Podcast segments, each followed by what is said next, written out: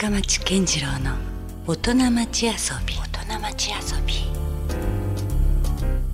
さあ先週に続きまして今夜も遊びに来ていただいているのはミュージシャンの石原健三郎さんです。今夜もよろしくおはい、願いします、よろしくお願いします。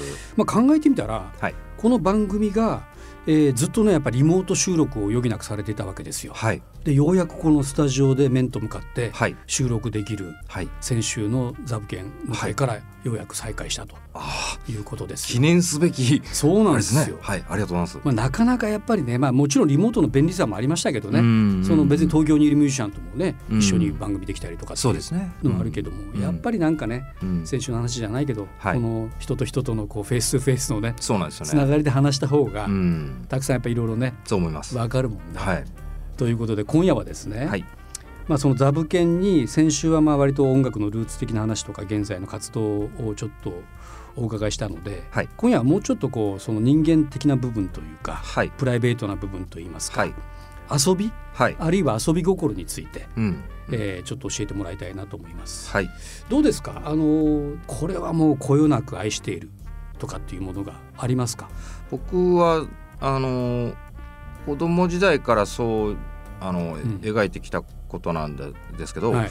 あのオートバイに乗ってどっか行くっつうのがやりたかったことの一つなんですよね。うんはい。はい、だからそれで、えー、とバンド時代というか、うん。えー結局20年近くそのほほぼ乗らずというか、あ、えー。そういうあのブランクもあったわけ？ありました、うん。まあ、自分でそうしてたんですうけど、んうん。であのなんとなく自分の意識から少し外して生きてたんですよね。うん。それでまああのここだから数年ですね。あえー改めてまた戻ったみたいな。そうですそうです。はい。うんうん。まあ、時々乗ってはいたんですけど、はい。もう本当にちょい乗り程度の話だったんですね。うん。でオートバイに乗ってあーやっぱりこれも体力のあるうちというか、うん。あのどっか 子供みたいな話ですけど、うん。どっか遠くへ行きたいなっていうのがあって。そうあんた遠くもなんも外国もね、上北海道までその普通に演奏で旅してんじゃんってそうだけど、うん。うん。うん。なんだけどでもそれってさ例えば国内の,、うん。あの音楽ツアーだったらやっぱり車の方が便利やもんね。楽器運んだりとか。そうなんです。そういうの考えたらね。そうなんですよ。バイクじゃなかなかこうそういうも使い方はできんよね。そうそう。だから全く別物なんです。別物やね。そうなんです。遊びでしか使えんというか。そうなんです。そうなんです。うんうん。それでだからあのーそうですね。うん。2016年ぐらいか。4年前うんぐらいかな、うん。うん。からまたあのー乗り出したというか。そのバイクそのものが多分好きだとは思うんやけども、はいはい。どういうとこに行くわけですか？バイクに乗って。だから2016年になってうん。まず、うん、こう1台手に入れて、うんうん。えーまずはまあその大分県のどっか行ってぐるっと回って戻ってきたり、うん。えーまあそうそうこう。なんとなくこうブラッと目的もそうそうそうそうそう。です、うんうん。はいはい。それであのだんだんそこで一人で考えるわけです。だんだんあちょっと計画立ててなんかどっか行くとかなんかないのかなって思ってたら、うん。たまたま友人がですね、うん。夏に、うん。あの友人が息子と2人で、うん。あのた北海道の旅をすると、はい。でキャンプをするよと、うん。来ない？って言われて、うんうん。でじゃあ道のり別で、うん。えー向こうはその要は自動車にいろいろキャンプカヌーとか積んだりそういう積んでね。むしろなんか筋金入りのキャンパーだったから、うん。で僕は自分の詰める範囲うん。で僕全然キャンパーでも何でもないのに ししかもしたこともないのに、うん友達からテント借りて、うん。あのその張り方教えてもらって、うん。であのシュラフっていうか寝袋とかああいうの手に入れたりして、うん。で積んで、うん。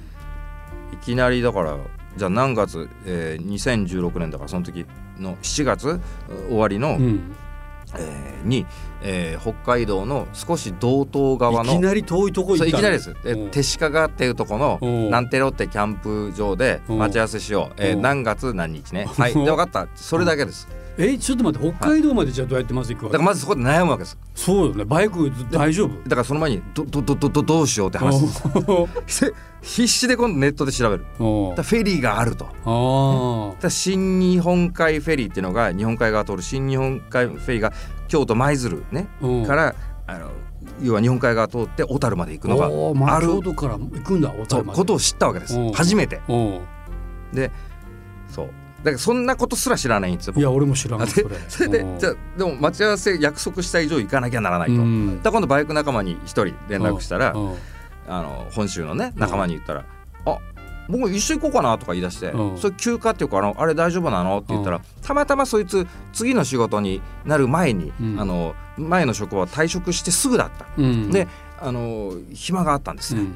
ちょうど夏休みシーズン。うん。あじゃあ一緒行こうよってなって、うんだったらひもう一人じゃなくて二人いたらもうとっても心強いと。うん。よしじゃあ行こうってなって、うん。一緒にフェリー取って。うん。で南東の何個室なのか何なのかあるじゃないですか、雑魚まあいろいろあるよねあるでしょ？でもまあ、それも知らない、知ったら個室がよくねとか急に今度贅沢したいわけですよ。個室よくねとかう言って、で個室取って。うん。で値段がここ辺で折り合いつけようと、うん。ね高すぎるのはダメだから、うん特等とかそんなそんなそんなつもりないから、うんうん。あのねで、僕らはもう下々もあの そういう感じで行こうぜと。うんうん。でもあの雑魚みたいにちょっと嫌だな。うんうん。うん。で個室になって行って。うん。どんくらいかかるんで京都から20時間ぐらいかな。やっぱかかるよねで僕ね。結局ねそれまで日本列島半分ぐらいはそうそうそうですそうなんですじゃあ舞鶴港までどうすんのって話あるじゃないですか。うん。そもそも。そもそも。だから久留米の家を出てじゃあどうするかって舞鶴港までとりあえず自走自自走で行くんいですよ。やその京都も結構遠いっすよ。だからいきなり僕そこでヘトヘトなんですよ実を言うとそうやろ。はい。でも船に乗ってもいないからヘトヘトのへの字も言えないっていうね。気持ちがね。なんか気合入ってましたねその時。いやいきなり北海道はまたハードル高いとこまた選んだけどね。で行もきましたね。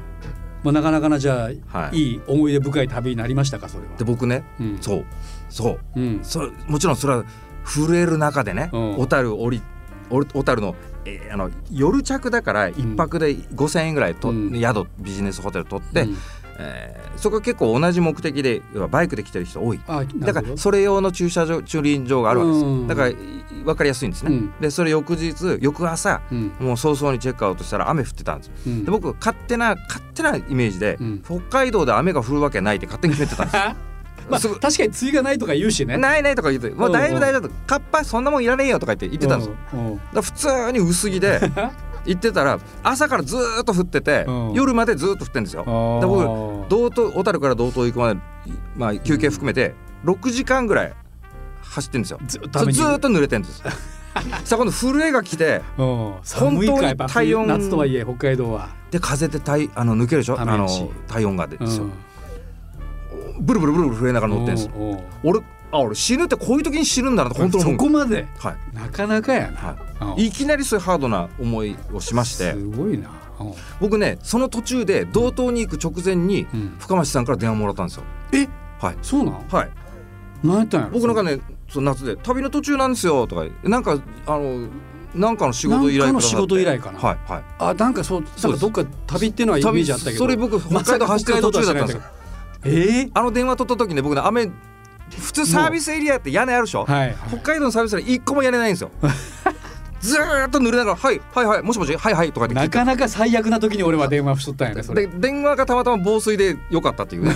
人間はずぶ濡れなんですけど。マジでそのなんか悲壮感は全然伝わらんかったよ、い。や僕だって仕事くれるからハッピーだ。全然もうそんなんでしたよ。ねなんかもう通常会話みたいな、もちろんもちろんですよそんな。なんだそんなはい。実は裏があったんや、まさにあれ北海道走ってた時なんですよ。へえそう、はいそれはでもいきなり洗礼を浴びたね。あもうまさしくですよ。まさしくです。うんほいでうん。じゃあそのまま行ってノーカッパで行くでしょ、うん。で行って待ち合わせして「うわお前カッパ着てねえのか」って言われて待ち合わせ場所で「うん。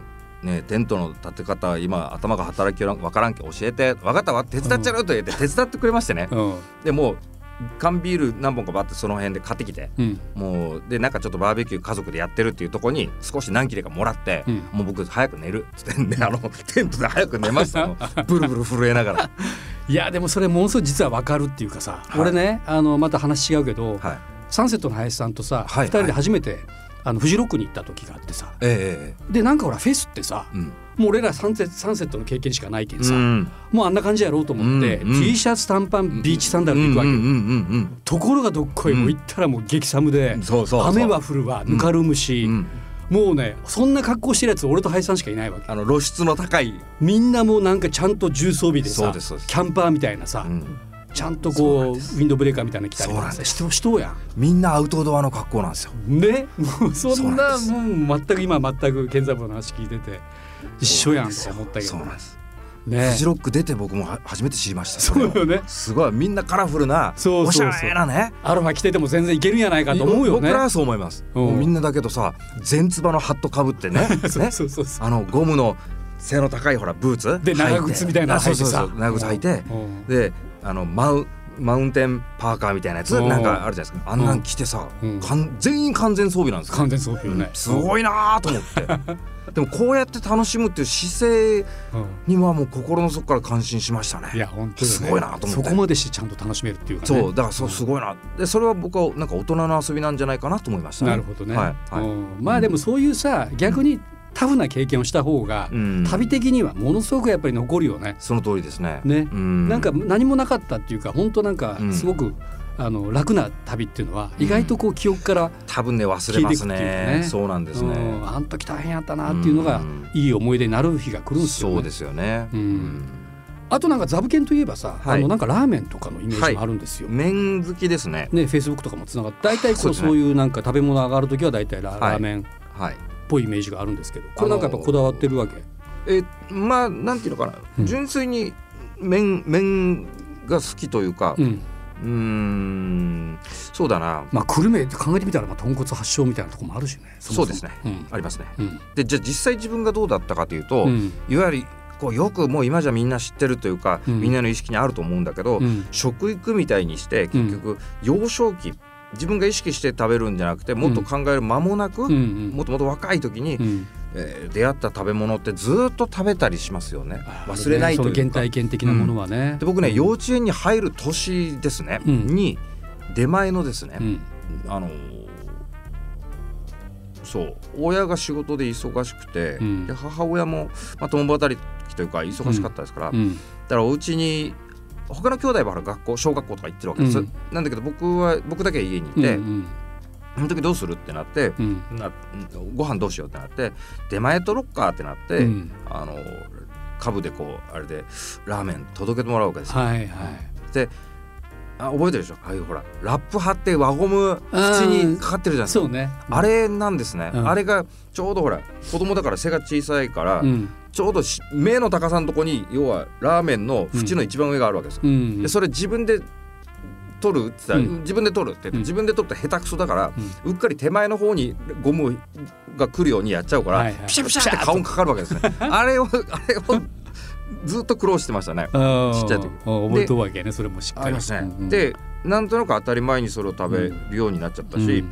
そうすると焼き海苔でない生というか焼いてないの海苔がラーメンの上に乗ってると、うん。それって若干磯臭いうんんですよね。うんであのなんていうかな豚骨のそういう獣臭みたいな感じに対して、うん。あの磯の香りが若干一瞬するっていうのが、僕にとってはずっと忘れられない光景なんです。なるほど、はい。うん。その香りのその匂いのいしあの記憶というかね。あります。はい。はい。うん。でそれがもうずっと今でもうん。やっぱ引きずってるというか。まあそうですね。その、うん。そこで始まったような意識がありますからね。う。んうん。もしかしたらじゃああのラーメンを作ったりとかっていう方に行ったかもしれんね。そんだけやっぱりこう強烈な。そうそうですね、うんまあだから全然なんかこう市販の何かを使ってうんうん簡単にというかですよ、うん。あのラーメン作ることはあります別に鶏ガラとか普通に出し取れますしね、ああそうか。なんかでもそういう料理もね、割とやりますね。ザブ君してるイメージもあるもんな、はい。はいうん。だからへ時々あの一個だけ残念なのは、うん。音楽投稿よりも料理投稿の方がいいねが多い時に結構しょげるんですよね。なんだよとか。思って。まあ要はねそっちの方が一般的にこそう。う広がるっていうか分かりやすいい食いつきやすいというね。それはね、うんうんまあまあ寂しい気持ちになりますけどまねあそうっすか、はい。まあまあでもね、はいい、いじゃないですか。そこからまたほらファンがこまあだと嬉しいね。うね音楽じゃないところからまずそう入ってきて、ねはい。あじゃあ音楽聴いたらいいやみたいな、ね、そうですね。いう場合もあるかもしれんし、はい。こうなんかそれが今度逆にまた音楽に反映するというか、うんうん。そういうとこもあったりしますか、うん、あのー遊び例えばその大人の、えーが複数いる場所というのを、まあ、例えばじゃあ仮に社会と呼びますね、うん。そうそれがもっともっと若いジェネレーションになって、うん。えーつまり幼稚園ぐらい例えばですよ、うん。に戻るとすれば子供たちの社会ってあるじゃないですか、うんこうもうちょっと動物的に見えちゃうけど、うんうん。ただ彼らを例えば見てたりとか自分の思い出でもそうなんだけど、うんうん特に分かってないよくによく考えていないっていう思いつきとかそういう、本能なそうそう、うん。でそういう時に子供たちじゃあ何やってんだろうなと思うと、経済活動やってるわけでもなくて、うん。あのねあの子供が子供に授業するわけでもなくて、うん。子供って基本的には遊ぶんですよね、うん。だから僕自身もおそらくみんながという意味なんだけど、うん。こう遊ぶこい生きてまず何するかって遊びから始めたと思うんですよ。うん。でそこはなんか人間他の動物と違って、うん。人間のあある種特権というか、うん。あの独創性というか人間の持つね、うん。だと僕は思ってるんですよ。であの大人になって思うのがだからそうやってフィードバックできるのが僕はなんか本当というか自然というか、なるほどね。じゃないかなと思うんですね。うん。そっか。うん。ん。そう思いますね。そのなんか遊びって別に誰からねやらされてるわけでもなくて自分がねはい。ハマってす。るものがはい。まあなんかこうある時にはい、役に立つものにシフトすることもできるかもしれんしね。そうなんですよ、ね。社会にとってなんか非常にねはい。重要なものかもしれんし、はい。そっか。だからそういった意味ではもう普通にだから音楽に生かされてるという、そううんなんかそう思いますね。うんまあ、音楽ってやっぱりよりそのなんかエモーショナルというか、うんうん本能をちょっと表してるうん。ところもあるしね、うんそう。だから胸の深いところにうん。刺さるとか、音楽との出会いってそういうことだと思うんですよ理屈じゃないとこって結構あるもんね。何回分からんけどこのメロディーラインがものすごく刺さったとか。そうですそうです。ね言葉が結構ぐさっときたとか、僕はそこはっきりしてまして、うん。あの町長単長とかあるじゃないですか。はい。なこ義務教育時代にこう、うん。知りますよね。学点的なというか的なというかね。理論的なとこですよね。うん。で別に普通に小学校とか行ってても、うん。なんとなく「ドミソド」とか言ってそのうん「ドレレデデデデデ」とか言ってこううんなんだろうペンタトニックまで言わなくていい、うんあの町長の要はスケールねうんにあの西洋音楽というか、まあ、アメリカから来た音楽でたまたま出会いがあった、そういうブルーノートスケールとかブルージーな「トゥララデドデドデドデドデ」とか言ったりすると、単三度の要はうん。単調の要素が入ってて、うん。なんでそこぶつけるのっていうのが子供の時から僕疑問やって、あはあなるほど。だけどなんでじゃなくてダメなんじゃなくて、うん。それがなんかずーっとなんかえなんだろう。うん。出口がないぐらい僕はずーっと引っかかってまして。うん。ううん。ん、だから音楽っていうのはそれが言葉でないうん。答えとか、うん。言葉でない、えー提案をしてくるとか、うん。そういうことなんじゃないかなと。拾い拾う側の問題ですけどね、うんうんうんだ僕の人生にとってはだからそうそれがまず一番最初にやってきたこうくさびみたいなもんです。なるほど。うん。ぐさっときてうん。いまだにそうですね。だからなんかこう自分の中でこう、うん問うというか疑問みたいなものが、うん。こう突き動かすうん、ところもそう。あるっていうそうことそうですね。うん。だから年齢とともにじゃあどうするかって解釈をするわけですよね。うん。自分の咀嚼というか自分の解釈があるわけですよね。なるほどね、うん。うんそっか。まあじゃあちょっとあれですね。まだまだこれからもその旅というか音楽の旅ははい。続いていくわけよね。はい。でそれで言うとなんだろう。こうまあ2223年というキャリアがね、はい。あるという話でしたけども、うん。これからさうん。の石原健三郎うん。が向かう先っていうのはまあもちろんなんかねもう多分もううん。先週からの話で言うともう子供の頃からもある種一直線に来てるようなうん。ところも感じるんだけども、うんどうなんですかこれからの石原健三郎というのは？うーん。まあ社会で生きてる以上は、うん。やっぱりそのあの、まあ、正直な話なんだけど、うん。こうまっとうにまっとうって、まあ、ちょっと定義がちょっとあのねあああやふやかもしれませんけど、うん。あのまあやっぱ貢献とまではいかないけど、うん。まあ、社会の中のうん。一人でしょうか。だだから経済活動はまともにやりたいわけだし、うん。やっぱり消費もすれば、うん。自分でこう稼ぐというか、うん。うん。そして順繰りしていく経済だけじゃないけどね、うん社会っていうのは。うんだから僕はその文化というか、うん。まあ、娯楽舞台という仕事を選んでますから、うん娯楽っていうことはそのやっぱり誰かの役に立つものでありたいなっていうのが、まあ、前からあったと思うんだけど、うん。改めて思うのがそこでしょうかね。うん。大人になって改めて思ったのはやっぱ誰かに役に立つうん。ことで僕の存在するその意味があったりとか、ううん。ん、だからそこには当然そこに経済活動も含まれるわけですね、うん。だからなんか到達する何かっていうよりは、うん。あのーそういうことを繰り返しながら生きていければなっていうのがうん。僕の思ってるビジョンですかね。なるほど、はい。だから自分がやってることがある人を例えばうん、容器に刺したりとか、例えばね。そうです、ね。そうです。うん。うん、なんかそのなんか嫌なこと忘れさせたりとか、うんうんそういうことってのも一つの貢献だったりするもんね。別になんかこう、うん本当にこう人のためにとかっていうことでさ、うん。それがこうきっかけとなって作るもんでもないかもしれんしね、うん。なんかたまたまやってることがうん。結果的に何か人の心を動かすという、そうところがまた音楽だったりそうなんでするしねそうなんですよ。ねだからそれぞれの生活っていうのはそれぞれが主人公ですから、うん。の中の僕はちょっぴりこう1ページというかどまあどっか彩りというか。そうそうなんかや、なんかね役目があるんじゃないかな、なるほどね。はい。そしてまあいわゆるこう地元久留米というね、はい石原健三プロといえば久留米みたいなね、はい。僕らからするとすごいそういう印象も強いけど、はい。これはやっぱりその久留米愛という部分っていうのは、なんかそこはなんかうん。あれですよ、あのい当たり前になんかうん。気がついたらというか、うん。本籍地もそうだしう、ん。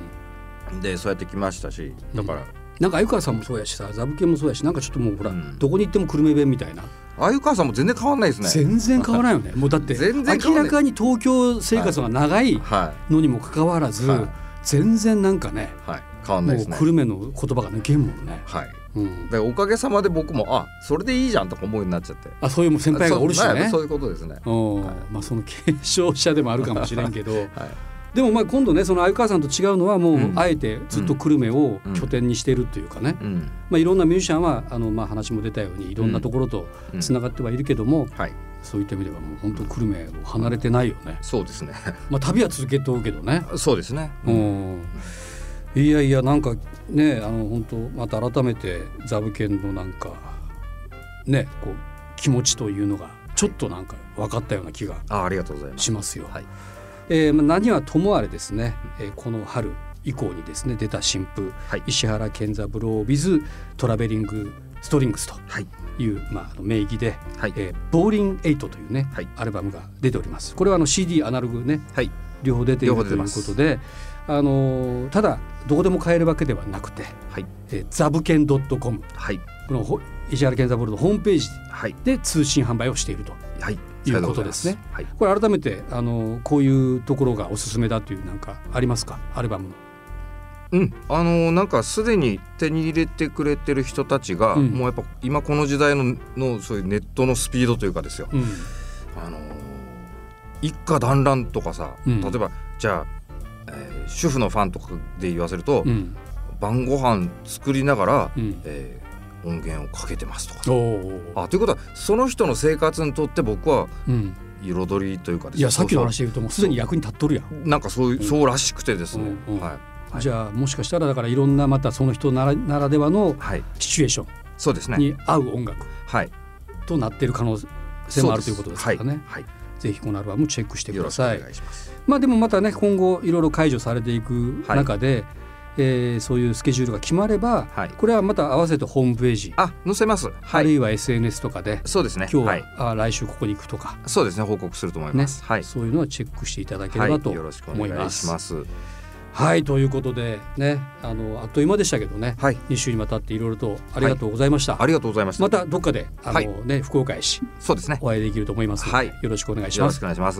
ということで先週今週と2週にわたってえミュージシャン石原健三郎さんでした。どうもありがとうございました。ありがとうございました。Love FM Podcast. ラブ f m のホームページではポッドキャストを配信中。スマートフォンやオーディオプレイヤーを使えばいつでもどこでもラブ f m が楽しめます。ラブ FM.co.jp にアクセスしてくださいね Love FM Podcast.